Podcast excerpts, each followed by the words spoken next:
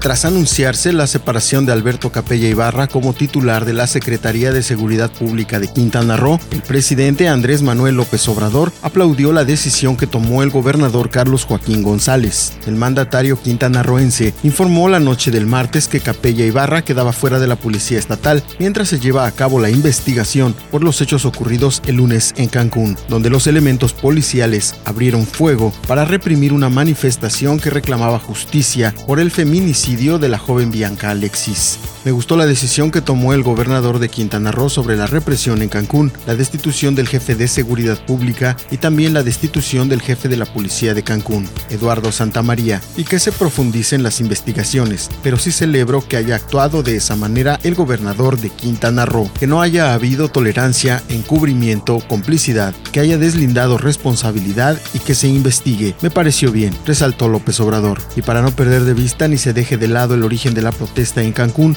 confía en que se investigue a fondo el feminicidio de Bianca Alexis. Es parte de la investigación.